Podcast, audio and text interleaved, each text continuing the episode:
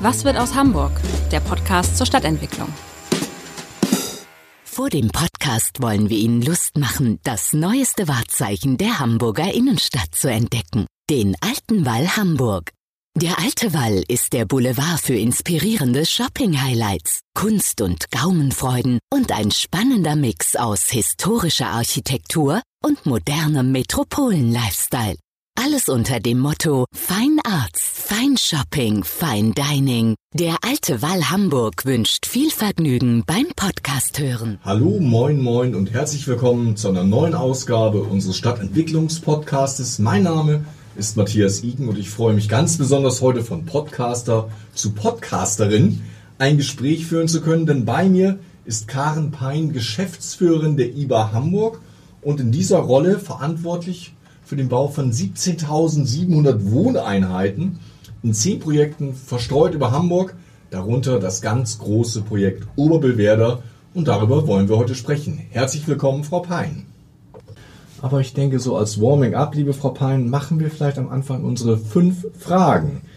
Was ist denn Ihre Lieblingsstadt? Ja, das ist Hamburg, selbstverständlich. Sagen alle. Ja, das ist aber so. Wenn man in Hamburg geboren ist und für Hamburg arbeiten darf, das empfinde ich immer noch als große Ehre, äh, dann, dann ist das einfach so. Gibt es denn einen Lieblingsstadtteil in Hamburg? Ja, das ist, also was ich nicht machen darf, ist jetzt einen der Stadtteile zu bevorzugen, in denen ich arbeite. Hier dürfen Sie alles. Nein, das würde ich nicht machen. Es gibt nämlich hinten raus immer Ärger. Ähm, aber mein Lieblingsstadtteil ist tatsächlich mein, mein Wohnort und das ist Lokstedt. Lokstedt, was ist daran so besonders? Lokstedt ist ein kleiner, feiner Stadtteil, der sehr unaufgeregt ist, sehr bodenständig ist, ähm, wo es einfach eine unheimlich große Lebensqualität hat. Die, die Grundschule meines Sohnes, die er gerade verlassen hat, ist schon fast eher eine Dorfschule, könnte man sagen, aber sehr zentral gelegen. Also alles, was fehlt, weil es jetzt äh, irgendwie kulturelle Angebote angeht oder eine tolle Gastronomie, hat man in unmittelbarer Fahrradentfernung und einen sehr hohen Freizeitwert über tolle Grünanlagen. Großes Lob hier an den Bezirk Eimsbüttel. Die haben in den letzten Jahren alle Grünanlagen sukzessive wirklich, wirklich fit gemacht und pflegen die auch. Und das war in Corona-Zeiten richtig toll.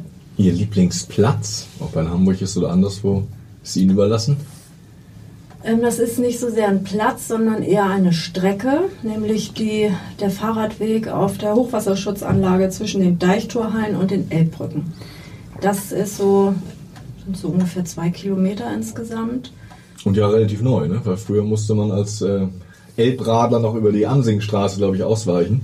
Also es ist erstmal sehr komfortabel mit dem Fahrrad und wenn man auch noch einen Motor drunter hat äh, im E-Bike, dann kann man auch wirklich richtig schnell fahren. Aber es ist einfach, äh, also es ist unheimlich weit. Man hat einen, den weiten Himmel, wenn man da tatsächlich äh, zu Sonnenaufgang oder Sonnenuntergang entlang radelt, sind das tolle Eindrücke. Oder bei Hochwasser, wenn die Hafenbecken kaum noch äh, zu erkennen sind. Und man sieht alles, was, was Stadtentwicklung ausmacht. Von von der Oberhafenkantine über irgendwie die Heizzentrale der Inner City, den Wohnungsbau, Güterverkehr, S-Bahn-Verkehr, Fernverkehr, den Hamburger Großmarkt, der im Übrigen, finde ich, äh, es wert wäre, ihn sich mal genauer anzugucken, was so die Flächeneffizienz und die Entsiegelung von Flächen anginge. Äh, die Elbe natürlich, die Hafenwirtschaft, man sieht da irgendwie alles, was, was Stadtentwicklung ausmacht und jeden Tag sieht man da auch was Neues. Das ist schon mal ein wunderbarer Tipp fürs Wochenende. Falls Sie diesen Fahrradweg noch nicht zurückgelegt haben, fahren Sie mal hin. Ihr Lieblingsgebäude, Frau Pein? Ähm, das finde ich wäre auch ein Ausflug wert. Ich weiß nicht, ob das viele kennen. Das ist das Wilhelmsburger, alte Wilhelmsburger Wasserwerk. Das ist am Kurdamm, am Schlöpersteg. Das ist 2008 äh, stillgelegt worden und wurde von der IGS, der Internationalen Gartenschau, wirklich richtig toll restauriert und umgenutzt. Zur Gartenschau war da ein schönes Restaurant drin. Das konnte sich nicht halten, weil da einfach zu wenig Betrieb ist. Ich habe große Hoffnung, wenn wir in Wilmsburg unsere Quartiere fertiggestellt haben, dass da vielleicht wirklich wieder dauerhaft ein Restaurant drin sein kann. Aber es gibt äh, Betreiber, die das für Events öffnen. Das ist eine alte Industriearchitektur. Also da wenn ich nochmal heiraten würde, was ich nicht vorhabe, ähm, dann würde ich das da machen. Es ist mitten im IGS-Park gelegen, also, also wirklich auch von der, Landwirtschaft, äh, von der Landschaft schön und insofern der IGS-Park ist auch ein Ausflug wert. Und es ist ein ganzes Ensemble mit der Direktorenvilla und so einem Verdüsungsgebäude, wo man auch am Wochenende frühstücken kann. Da ist also, sind zwei Betreiber, die da Gastronomie zu ausgewählten Zeiten machen. Und drumherum haben wir den Schlüpperstieg äh, mit drei Wohnungsbauprojekten, auch einer Baugemeinschaft, einer Baugemeinschaft entwickelt. Und das ist insgesamt wirklich ein Ausflug wert. Gibt es auch einen Ausflug zu einer Hässlichkeit? Sie dürfen sich einmal an Steuer setzen und mit der Abrissbirne in Hamburg quasi ein Gebäude beseitigen. Welches trifft es? Also da gibt es eigentlich nur ein Gebäude, über das ich mich schon seit vielen Jahren immer ärgere, wenn ich dran vorbeikomme. Und das ist das KPMG-Gebäude an der Willy-Brandt-Straße. Ich finde, das ist, also ich, ich war nicht beteiligt, deshalb weiß ich nicht, wie es zustande gekommen ist, aber es ist erstens nicht schön. Das ist aber auch ein bisschen Geschmackssache, aber es, es verdeckt halt auch einfach den Blick auf den Michel und das finde ich ist irgendwie das, das Planungs, äh, die Planungsmaxime in der Innenstadt, den Blick auf unsere schönen Kirchtürme zu bewahren und deshalb, äh, ich weiß, Herr Bons hat das auch schon genannt. Ich wollte gerade sagen, die zweite, ja. die es sagt, wenn dann das dritte Mal dieses Gebäude kommt, dann müssen wir, glaube ich, mal eine offizielle Anfrage starten. Äh, er hat ja nur den, das Türmchen äh, benannt. Das Gebäude steht ja jetzt gerade leer. Also auch so viel zu dem Thema. Man, man plant also ich weiß ja, wie das läuft. Man wird dann manchmal eben auch von Investoren auch einfach weich geredet und macht dann Zugeständnisse, wenn man selber irgendwie eine Schwäche vielleicht hat an dem Tag. Aber es ist dann eben für eine Firma entstanden, die jetzt gar nicht mehr da ist. Ne? Das, diese, diesen Weitblick muss man einfach im Blick haben, finde ich. Ja, Sie haben eben schon, schon einiges angesprochen, ähm, was im Süden liegt. Daraus kann man deuten, dass Sie als Geschäftsführer der IBA natürlich auch sehr viel im Süden zu tun haben. Vielleicht für die Menschen, die Zuhörer, die jetzt unter dem Kürzel IBA, IBA nicht so viel verstehen, erklären Sie es uns kurz. Ja, unsere heutige Firma ist hervorgegangen aus der internationalen Bauausstellung, dafür eben auch die Kürzel IBA, IBA Hamburg. Die fand von 2006 bis 2013 statt, ähm, im Rahmen des Sprungs über die Elbe, also von der Veddel über die gesamte Elbinsel Wilhelmsburg bis hin in den Hamburger Binnenhafen. Äh, da war ich damals Projektkoordinatorin. Ich bin ja schon seit 2006 bei der IBA. Ich habe jetzt 15-Jähriges in diesem äh, Monat. Das ist äh, irgendwie ganz, ganz gruselig, wenn man das mal sich so vor Augen führt. Äh, und da war ich für den Hamburger Binnenhafen, für die Projekte äh, dort und die Hafenentlassung so zuständig.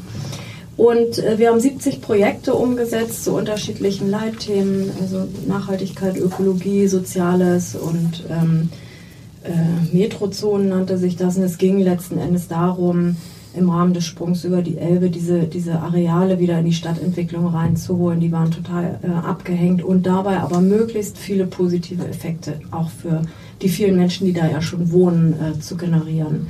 Und 2013 ist die Baustellung zu Ende gegangen und Hamburg hat sich überlegt, ob sie unsere Firma auflöst. Wir waren alle befristet und hat sich dann entschieden, äh, das Know-how, das da aufgewachsen ist, zu nutzen, nämlich für äh, andere Stadtentwicklungsthemen. Und heute sind wir zu, wir können eigentlich in der gesamten Stadt tätig werden für alle Aufgaben in der Stadtentwicklung und unsere Kernkompetenz liegt aber in der Quartiersentwicklung. Also wir wir, äh und die meisten Projekte sind ja auch noch auf dem IBA-Gelände oder aus dem IBA-Denken heraus entstanden. Also zum Beispiel Wilhelmsburg, Rathausviertel oder Georg-Wilhelm-Höfe das sind ja alles noch Projekte von damals, oder? Ja, das die, ist im Prinzip die Folge oder das Erbe, könnte man sagen, der IBA, nämlich nach äh, Verlegung der Wilhelmsburger Reichsstraße, die ja eigentlich auch schon viel eher sein sollte. Da entstehen eben diese großen Entwicklungsareale für fast 5000 Wohneinheiten. Und Wilhelmsburg ist ein Schwerpunktgebiet von dreien, wo wir neue Quartiere entwickeln und eben nicht nur wohnen, das wollte ich nochmal sagen, sondern wir sind dafür für alle Funktionen. Stadtentwicklung ist ja immer für alle Funktionen äh, verantwortlich, dass die sich entfalten können. Und da ist das Wohnen in Hamburg zurzeit natürlich, hat einen, großen Raum ein, aber wir als Stadtplaner müssen alles im Blick behalten. Und dann haben wir noch die beiden Schwerpunktgebiete Neugraben-Fischbeck mit drei großen Quartieren. Das sind auch äh, insgesamt 5000 Wohneinheiten. Und eben die neue Stadtteilentwicklung in Oberbillwerder. Das ist eben ein Gebiet, das genauso groß ist wie sechs Gebiete in Wilmsburg oder drei Gebiete in Neugraben-Fischbeck und schon wirklich die größte Entwicklung, die wir so bislang angestoßen haben. Und darauf kommen wir gleich. Ich habe auch hier im Podcast ähm, Herrn Lepple gehabt, der so ein bisschen beklagt hat, dass eigentlich der große Sprung über die Elbe, die Entwicklung von Wilhelmsburg und umzu so ein bisschen, ja, jetzt ins Stocken geraten ist, weil wir uns schon wieder auf andere Projekte konzentrieren.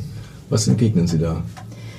Also ähm, er hat, ich habe das gehört, er hat im Prinzip zwei Dinge äh, gesagt, nämlich einmal, dass das zu lange dauert. Also die IBA ist 2013 zu Ende gegangen. Wir befinden uns jetzt seit acht Jahren in der Planung dieser neuen Gebiete und haben immer noch kein Baurecht. Ähm, das ist eine berechtigte Kritik, die zeigt im Prinzip aber auch die Komplexität dieser äh, Wohnsiedlung in Hafennähe, weil wir da wirklich schwierige Emissionsthemen haben, bei gleichzeitig sich immer verschärfenderen Gesetzeslagen. Und wir hoffen, dass wir nächstes Jahr durchs Nadelöhr kommen und der erste Bebauungsplan dann auch wirklich äh, so reif ist, dass wir anfangen können mit der Flächenherrichtung. Aber er hat recht damit, acht Jahre finde ich auch persönlich äh, wirklich richtig lang. Das ist äh, eine ganz schöne lange Phase. Und das zweite Thema äh, war der äh, mangelnde Mut, die Hafenareale ähm, umzuplanen. Und dazu haben sie ja auch. Die große äh, Grasburg. Ja, und es geht nicht nur um den Grasburg, sondern in Wilhelmsburg ist ja der gesamte Westen ist ja tatsächlich mhm. Hafengebiet. Wir haben am Reiherstiegviertel diesen äh, Kunst- und Kulturkanal, den, wo es eigentlich auch mehr Pläne gibt, als bislang umgesetzt wurden. Und da ist schon, schon was dran. Also ich glaube, Hamburg hat sich noch nicht so richtig entschieden, äh, wo es mit den ehemaligen Hafenflächen, die ja zum Teil auch jetzt schon ungenutzt sind und die sich verlagert haben, wo es eigentlich äh, hin will und was, was Hamburg damit machen möchte. Das haben Sie auch wunderbar in dem Folgepodcast äh, mit Herrn Bons nochmal rausgearbeitet. Würden Sie auch sagen, Hamburg ist zu kleinmütig, was die Entwicklung gerade dieser Flächen als Scharnier zwischen Alterstadt und der Elbinsel betrifft? Also weiß ich nicht, ob ich das nur als kleinmütig. Es ist ein, es ist ein Flächenpotenzial, das wir haben. Genauso wie die, die Messe zum Beispiel oder unser großes Industriegebiet Billbrook. Wir haben große Flächen in der Stadt gehalten, was andere Städte alles nach außen gegeben haben. Das oh, da sind wir froh.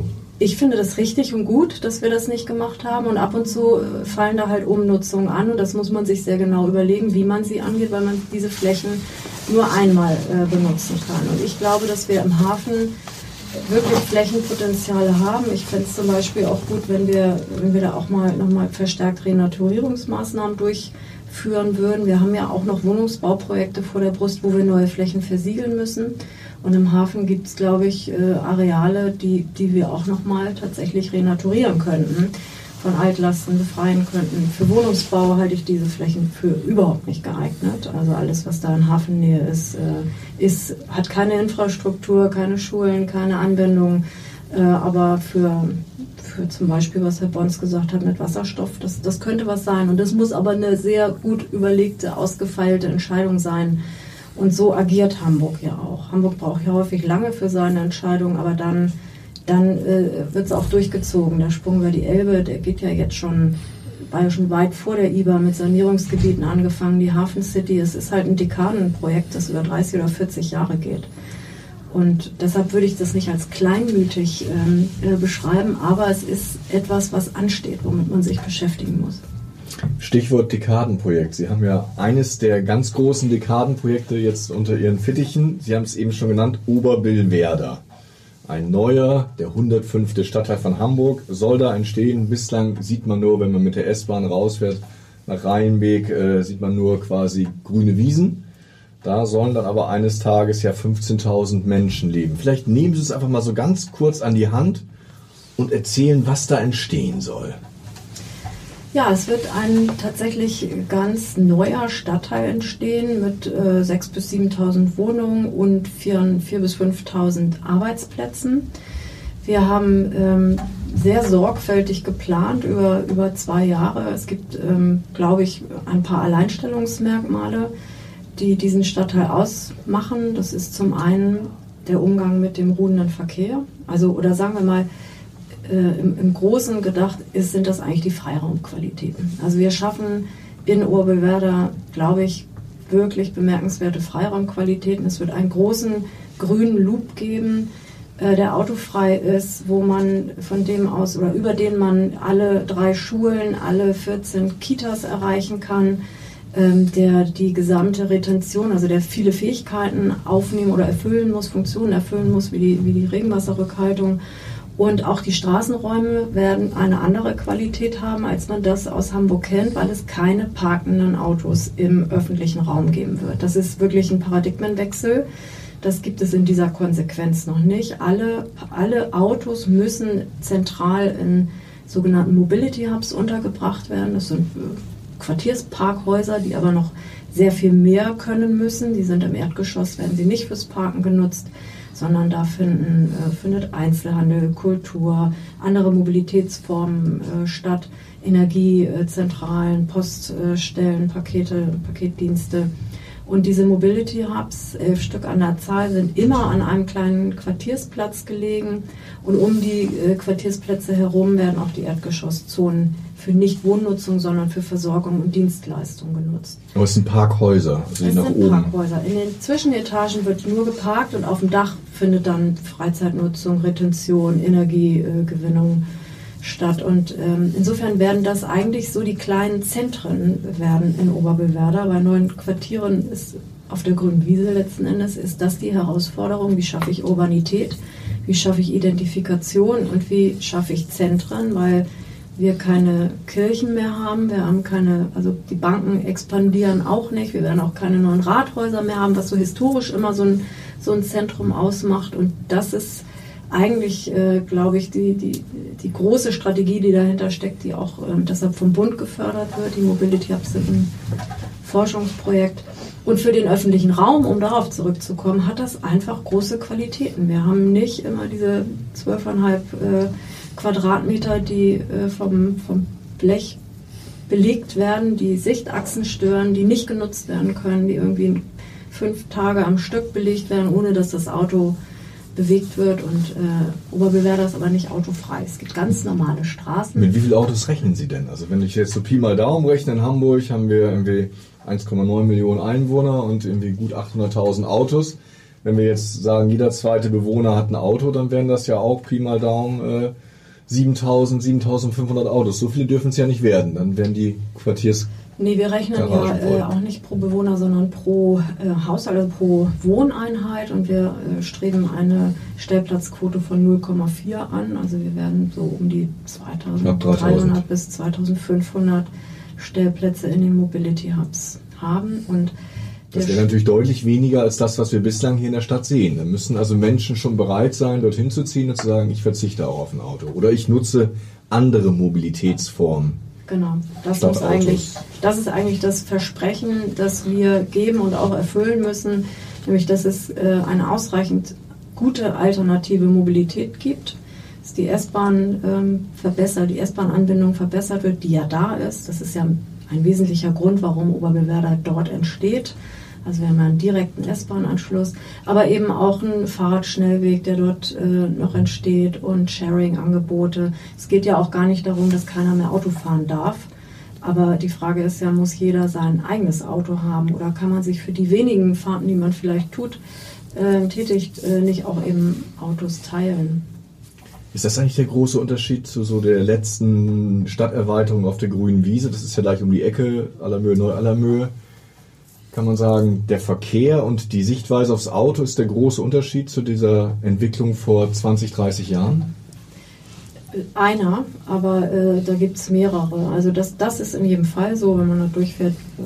Aller Mühe hat wirklich äh, viele, also eigentlich an jeder Straße straßenbegleitendes Parken. Überall Parkplätze, ja. Äh, aber es ist auch eine Frage von Dichte.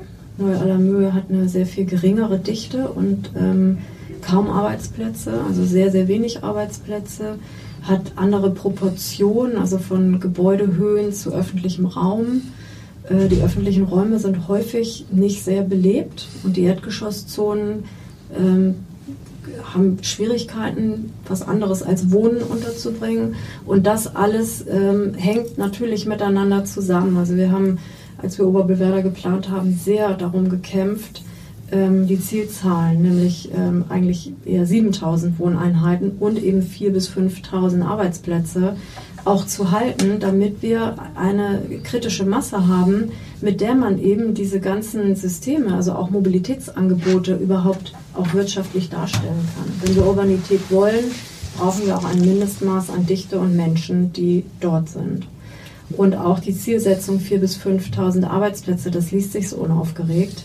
Ähm, das ist total Schon ambitioniert und ist auch ein äh, Paradigmenwechsel. Also in allen anderen Gebieten äh, wird nicht die Festsetzung ähm, oder die Zielfestlegung der Arbeitsplätze formuliert, sondern die Hektaranzahl an Gewerbeflächen. Und für Oberbillwerder gibt es keine Hektarvorgabe für Gewerbe, sondern wir wollen Arbeitsplätze, die mischungsfähig sind, die sich im Stadtteil verteilen. Und das muss man erstmal schaffen. Das ist eine wirklich große Anzahl von Menschen, die da arbeiten. Aber das ist auch Teil von, von neuer Mobilität, nämlich dass man nicht erst irgendwie fünf Stadtteile weiterfahren muss, um, also wir wollen ja auch die Mobilität. Also die berühmte 10-Minuten-Stadt, wo man alles genau. in näherer Umgebung findet, genau. vom Krämer bis hin zur Kultureinrichtung. Gibt es ein Vorbild für Oberbillwerder, irgendwie ein Stadtteil in Hamburg oder auch sonst in Holland, Dänemark, keine Ahnung, wo man sagt, daran orientieren wir uns ein bisschen, so soll es werden?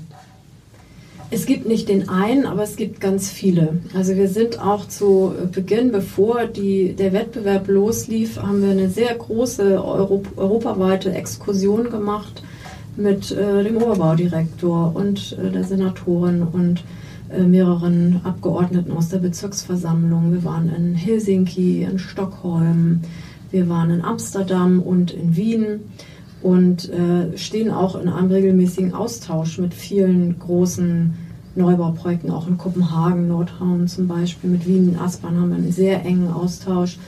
Ähm, Aber ein See wie da in Wien gibt es nicht? Nein. Aber ein Schwimmbad? Aber der See, in dem bin ich äh, im September noch geschwommen, kann ich sagen. Da waren wir nämlich nochmal und haben uns die Mobility Hubs dort angeguckt und das war fantastisch. Da war noch Hochsommer und das ist schon äh, ein wirkliches Fund äh, für die Seestadt Aspern. Aber äh, was ich damit sagen will, ist, diese ganzen großen Projekte lernen voneinander. Wir sind, besuchen uns irgendwie regelmäßig gegenseitig und informieren uns über die neuesten Entwicklungen. Also wir waren zum Beispiel im Royal Seaport in Stockholm und die haben uns erzählt, äh, sie machen jetzt seit äh, drei Jahren RISA, Regenwasserinfrastrukturanpassung. Das kommt aus Hamburg. Das haben die hier, hier gelernt, wie man sich als Schwammstadt quasi in neuen Gebieten aufstellen kann. Und das haben die bei sich adaptiert und wieder irgendwie einen Funken anders und haben dadurch andere Erkenntnisse und die haben wir wieder mit zurückgenommen und in Neugraben-Fischbeck anlanden können. Und insofern äh, äh, sind wir irgendwie alle so ein Labor, aber es gibt nicht die eine, eine Vergleichsstadt. Gibt es denn vielleicht so ein Beispiel, was man wirklich mitgenommen hat von der Reise aus Stockholm, aus Wien, Aspern oder mhm. Helsinki? Ja, also äh, was wichtig war, war einmal das Gefühl für die richtige Dichte. Also wir sind wiedergekommen. Ich glaube, auch die Bezirksabgeordneten hatten verstanden, äh, wir brauchen ein Mindestmaß an Dichte. Und was wir zum Beispiel aus Aalborg in, in Amsterdam mitgenommen haben, ist, äh, wie wichtig auch die architektonische Vielfalt ist. Und das ist auch mit ein Grund, warum sich dieser Entwurf im Wettbewerb durchgesetzt hat, weil er einfach nicht monoton ist. Ähm, das ist auch nochmal ein Unterschied zu anderen äh, so urbanen Auch zum Beispiel an Möhe ist ja relativ ja, also es ist relativ einheitlich. Wenn man da auf die Zuckerstange am Fleetplatz steigt, das ist so ein kleines Türmchen, dann und oben angekommen ist, guckt man auf eine Dachlandschaft, alles irgendwie vier- oder fünfgeschossig hoch und allein das Höhenspiel äh, macht so ein, so Stadtteil schon wirklich erlebnisreicher und dann auch mal unterschiedliche Fassaden ist einfach wir wollen einen möglichst vielseitigen Stadtteil haben. Das ist die Architektur, der Städtebau, der Freiraum und auch die Menschen, die da drin leben. Und gibt es da alles oder können Sie so ein paar, sage ich mal, Typen ausschließen? Also wir wissen schon, Hochhäuser soll es durchaus auch geben, so ein paar Punkthochhäuser oder zumindest Gebäude, die etwas höher werden, 10, 12 Stockwerke. Ja. Achtgeschossig, ja. ich glaube sieben Stück an der Zahl. Ähm, was es sicherlich nicht geben wird, sind eingeschossige Bungalows. Das kann sich keiner leisten. Einfamilienhäuser in dem Sinne? Ja, wird es geben. Ähm, in, in untergeordneter äh, Zahl und auch etwas verdichteter, als das jetzt so klassisch der Fall ist. Äh, vor allem eben auch in, in Reihenhäusern. Das, das Reihenhaus ist halt einfach das neue Einfamilienhaus. Darüber muss man sich in Hamburg, glaube ich, auch im Klaren sein. Und da gibt es auch eine ganz tolle Entwicklung. Also wenn ich mir so die Jenfelder Au angucke, die waren ja so ein bisschen Vorreiter und auch aus der Not geboren, haben die aber wirklich tolle Produkte da im, im Stadthaus, nennt man das ja heute, entwickelt. Oberbillwerder soll ja sehr stark sich auch in der Landschaft orientieren und die Landschaft aufgreifen. Das heißt, man wird auch viele Gärten haben, viel Wasser, Kanäle, viele Knicks oder wie muss ich mir das vorstellen? Ja, also die gesamte Masterplanung ist aus der Freiraumplanung heraus entstanden, indem man so die alten Wasserläufe aufgenommen hat und äh, der, der, grüne Loop zeichnet eigentlich die alten historischen Wasserläufe nach. Es wird äh, also alle möglichen Arten von Freiräumen geben, aber eben sehr vernetzt. Also es wird nicht so den einen großen Park geben, sondern es sind eher so Grünraumverbindungen, die immer anders sind. Es weitet sich mal auf, es wird wieder enger, weil wir eben, dann sind wir wieder beim Thema Mobilität, ähm, einfach den Fuß- und Radverkehr priorisieren in diesen Grünflächen und ein ganz feines, ausgiebiges äh, Wegenetz im öffentlichen Raum schaffen. Dann müsst ihr einige Gärtner einstellen, um dann später dieses grüne, den grünen Stadtteil zu bewirtschaften. Ja, also es ist gar nicht unbedingt so sehr viel mehr Fläche als in anderen Stadtteilen. Wir haben eigentlich von den Kennzahlen sind wir eigentlich so in, in den gängigen Vergleichen. Aber das ist so, es entstehen da neue Flächen, die im Bezirksamt dann am Ende verwaltet werden müssen. Aber auch Gemeinschaftsgärten, wo also Anwohner gemeinsam Dinge anbauen können. Wird es auch geben. Es wird auch den klassischen Kleingarten geben. Also das, das haben wir aber noch gar nicht auskonfiguriert, weil das möchten wir dann auch mit den zukünftigen Bewohnerinnen machen. Also das ist tatsächlich etwas, wo man, glaube ich, auf den Nutzer das auch zugeschrieben. Also wir halten jetzt die Flächen sozusagen, aber die, wie wir das dann ausgestalten, das machen wir dann gemeinsam. Trotzdem gibt es ja Sorgen, gerade vor Ort fürchtet man, dass der Verkehr, der natürlich automatisch, auch wenn es am Ende nur 2800 oder 3000 Pkw gibt, dass das zu viel wird für die Straßen, dass aber auch die die Biotope drumherum darunter leiden. Was sagen die diesen Kritikern? Sind die Sorgen alle unbegründet? Nein, natürlich nicht. Also Sorgen sollte man immer ernst nehmen und es ist auch so, dass bei jeder Entwicklung gibt es auch äh, Betroffene. Das, das ist so. Die direkten Nachbarn finden das in der Regel nicht, nicht immer alles ganz so toll, sondern hätten gerne den Zustand, den es vorher gab. Und wenn wir einen neuen Stadtteil in dieser Dimension planen, dann gibt es natürlich mehr Menschen, die dorthin kommen wollen oder auch wegkommen wollen und entsprechend muss das Verkehrsnetz einfach ausgebaut werden. Und äh, da gibt es Sorgen, die Neu-Aller-Mühe haben sich auch sehr frühzeitig äh, gemeldet, weil sie irgendwie Schleichverkehre äh, befürchtet haben und insofern haben wir auch ganz früh schon im Wettbewerb bestimmte Verbindungen auch ausgeschlossen, die also wo eigentlich Verkehrsanbindungen auch unterbunden werden müssen, um die Nachbar Siedlungen nicht zu überfordern. Und dann gibt es natürlich das äh, Thema der äh, Boberger Dünen. Die sind heute schon stark belastet. Und da gibt es halt die Sorge, dass, äh, dass die Bewohner von Oberbelwerder auch am Wochenende in die Boberger Dünen wollen. Das kann man auch nicht verhindern. Ähm, was wir planen, ist eigentlich eben so gute Freiräume, dass man eigentlich die Erholung auch vor der Haustür hat. Und dann gibt es natürlich Konzepte jetzt auch über die Umweltbehörde äh, und die Ranger und den Naturcent, ähm, die die Buberger Dünen stärken wollen. Aber das soll ja auch ein bisschen abgetrennt sein, ne? die Buberger Dünen von ja, Oberbillwerder. ja, wir haben jetzt keine ähm, direkte Wegeverbindung und, äh, und, und Beschilderung, da geht es zu den Buberger Dünen. Aber auch kein NATO-Draht. Nein, aber auch nicht. Es gibt ja noch, äh, noch eine Idee, die äh, gleich dafür sorgen soll, diesen Stadtteil zu durchmischen. Das ist mehr als eine Idee, da soll ja auch eine Hochschule hin. Genau. Glauben Sie denn, dass die Studenten irgendwie Hurra schreien und nach Oberbillwerder ziehen? Ja, das glaube ich.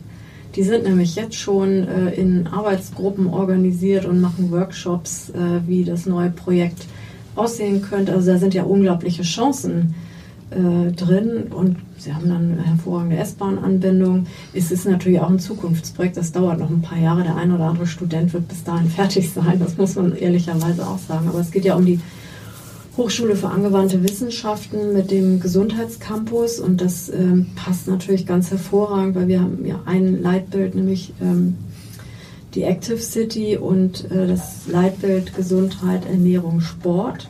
Und da passt diese Nutzung natürlich wunderbar rein. Und äh, wir haben auch die baulichen Strukturen im Bahnquartier, die das gut aufnehmen können. Ähm, also wir sind äh, ganz, ganz freudig und haben, äh, haben auch den Eindruck, dass die HAW sich auch schon richtig freut auf diesen Standort. Und die sind auch involviert in die Masterplanung und äh, die, die Grundstücksidentifizierung und in die Planung. Da soll es auch kein kein monolithischer Campus jetzt entstehen, sondern das wird ein, es wird sich richtig einfügen und öffnen in den Stadtteil. Die Mensa soll nutzbar sein. Also da wird es ganz vielfältige Synergien geben. Und das ist etwas, was die HW auch selber wünscht und forciert. Mhm. Sie haben mehrfach Active City, ich sage lieber Sportstadt, angesprochen. Nun kann ich überall in meinen Stadtteilen hier in Hamburg joggen gehen oder Fahrrad fahren. Was ist da das Besondere, dass ich sage, hey, das ist jetzt nur wirklich ein Meilenstein? Also ich glaube, das wird tatsächlich erst noch kommen. Erstens ähm, ist es ein Thema für, die, für den allerersten Planungsweg, nämlich in der Freiraumplanung geht es darum, eigentlich die öffentlichen Wege und das Wegenetz schon so zu gestalten, dass, dass es äh, bewegungsanimierend ist. Das kostet ja auch nicht mehr, sondern es ist die Frage, mache ich immer nur schnurgerade Wege oder versuche ich jemanden zu animieren, noch um die nächste Ecke zu gucken, äh, was da so los ist. Äh, und dann wollen wir dieses Thema eigentlich durch alle Facetten spielen, durch Wohnungsbauprojekte. Wir überlegen gemeinsam mit dem Schulstandort, ob das eine äh, Schule mit dem Schwerpunktthema Sport wird. Und wenn, dann ist auch die Frage, welche Sportarten zum Beispiel. Mein persönlicher Ansporn ist es, äh, da auch mal ein Projekt zu haben, Wohnen mit Pferd zum Beispiel, sondern direkt an der Kulturlandschaft, wo eben auch Pferdewiesen sind. Und ich glaube, sowas gibt es in Hamburg noch nicht, wo ich meine, meine Wohnung habe und direkt nebenan den Stall zum Beispiel. Das wäre doch eine tolle Baugemeinschaft. Also wir würden sie mit offenen Armen empfangen äh, für sowas. Und das kann man eigentlich durch, durch ganz, wir haben werden ein Schwimmbad dort kriegen, das eben, wo, wir wirklich gekämpft haben, dass das nicht nur ein Vereinsschwimmbad wird, sondern eben auch für, für die Bevölkerung dann offen ist. Also da, da gibt es ganz viele Fantasien, wenn man dieses Thema von Anfang an mitdenkt und wie es dann genau aussieht, das wird sich, glaube ich, von Projekt zu Projekt konfigurieren. Und anders als in der Hafen City ist auch diesmal ein Sportplatz, ein richtiges Sportfeld eingeplant.